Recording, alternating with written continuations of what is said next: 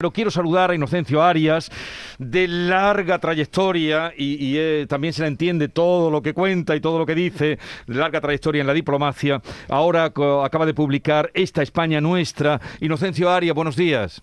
Hola, buenos días. Encantados de saludarle y agradecidos porque nos atienda.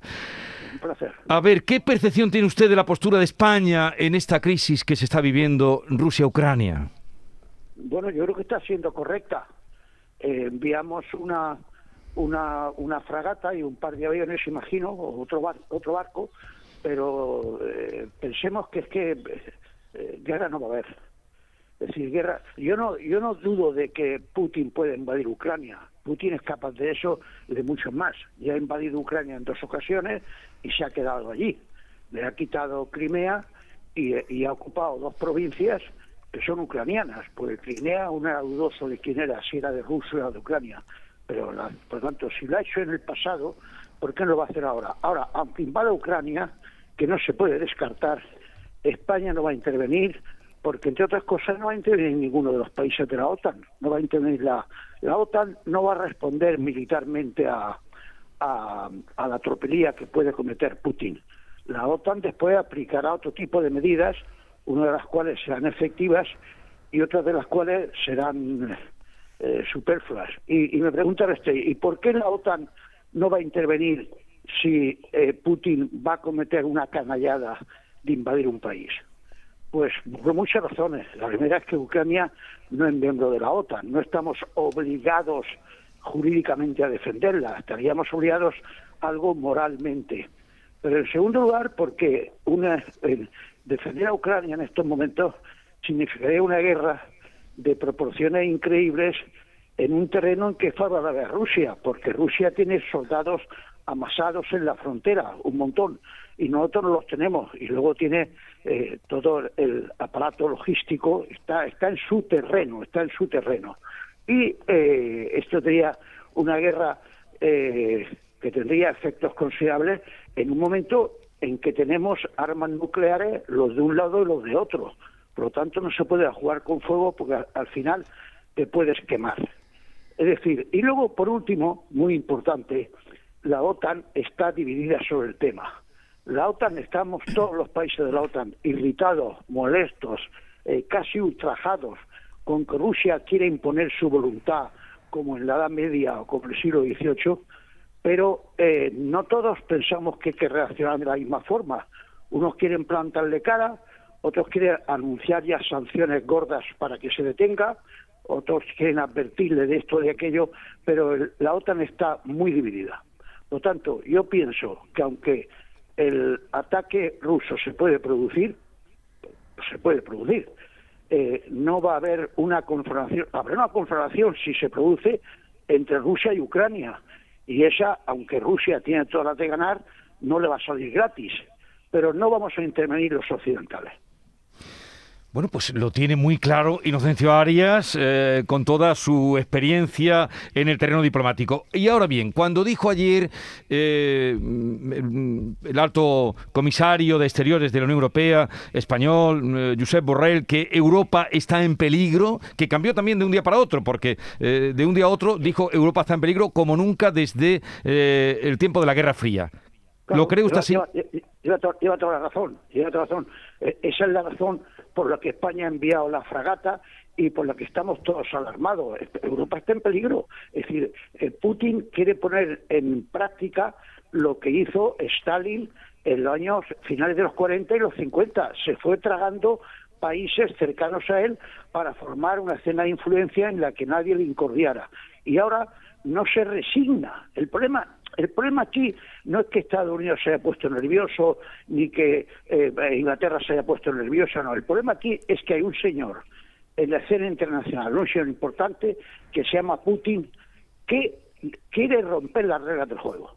Las reglas del juego que surgieron después de la Guerra Fría es que hay unos países que pertenecían a Rusia, estaban dentro de la Unión Soviética, pero que se han hecho independientes y Rusia lo reconoció firmando tratados que reconocían que era independiente. Y ahora no se resigna a que varios de ellos, a que Ucrania, a que Georgia, sean independientes. Y entonces los invade, los incordia, les, lanza ciberataques, desestabiliza su economía, etcétera. No se resigna, y este es el problema, es un ampón, es un gasto de la política internacional y tiene un poderío enorme. Y esa es la clave de por qué estamos metidos en este lío. Y claro, Borrell lleva razón, es que si transigimos con que desestabilice y se apodere encubiertamente de Ucrania, imponiendo allí un gobierno testaferro, un gobierno títere, que haga lo que él quiera, que haga lo mismo en Georgia, pues después puede querer hacer lo mismo en Letonia, Lituania y Estonia, y luego puede querer hacer lo mismo en Polonia o en Rumanía, en todos los países que están bajo su influencia. Y eso Europa tiene que verlo como un peligro. Pero usted ha dicho rotundamente que no cree que la OTAN actúe y que eh, entre en conflicto militarmente. Habrá sanciones, pero ¿servirán eh, las sanciones? Tengo dudas, tengo dudas, porque ahí también estaremos divididos. Si los países de la OTAN estarán dispuestos a aplicarles sanciones, aunque ellos tengan que sufrir algo de esas sanciones, por ejemplo, el tema del gas, si Alemania está dispuesta a decir, pues sí, eh, no se termina el gasoducto que están haciendo los rusos para traerme gas, e incluso estoy dispuesto a apretarme el cinturón y pasar frío dos meses, pero no le compro gas durante varios meses, o no le compro esto o no le compro aquello. Entonces, esas sanciones sean efectivas.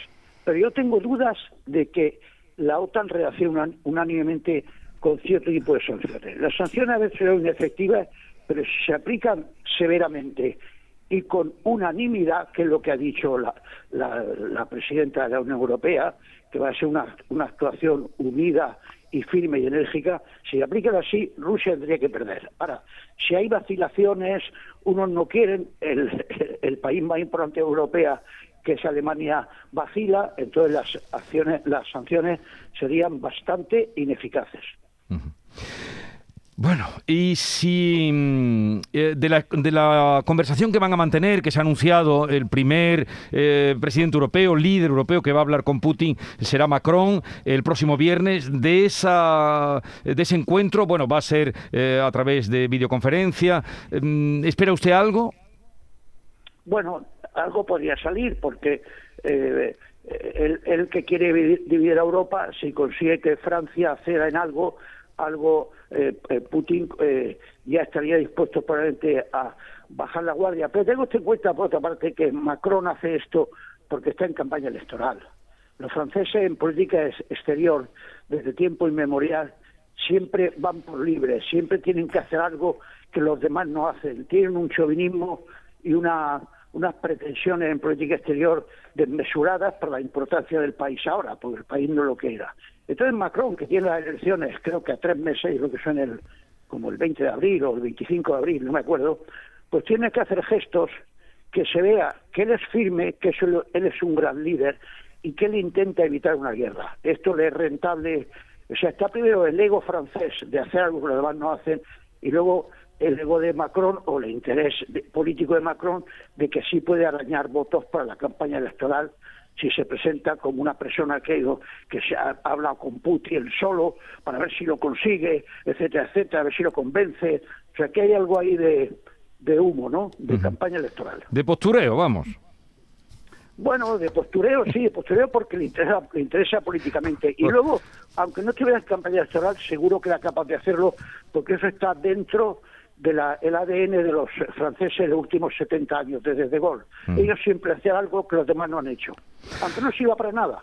Bueno, eh, Inocencio Arias, quedamos otro día para hablar de esta España nuestra, su libro más reciente. pero hoy queríamos. sí, pero perdone, pero es que estoy precisamente presentando por eso, Valencia por eso le dejo. Con la tele ahora. Por eso le dejo, otro día hablaremos del libro. ¿De acuerdo? Perfecto, hasta luego. Un saludo, adiós.